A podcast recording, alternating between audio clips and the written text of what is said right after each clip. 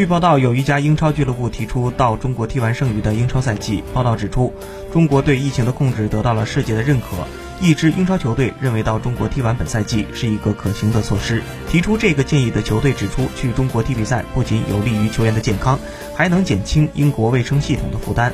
不过，已有其他英超球队表示反对。报道援引一位俱乐部首席执行官的话说：“这是一个疯狂的想法，我认为会被各队拒绝。”英超二十家俱乐部将进行视频会议，讨论本赛季接下来的计划。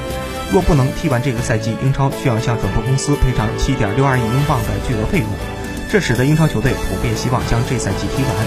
不过，英国的疫情形势依然不够乐观。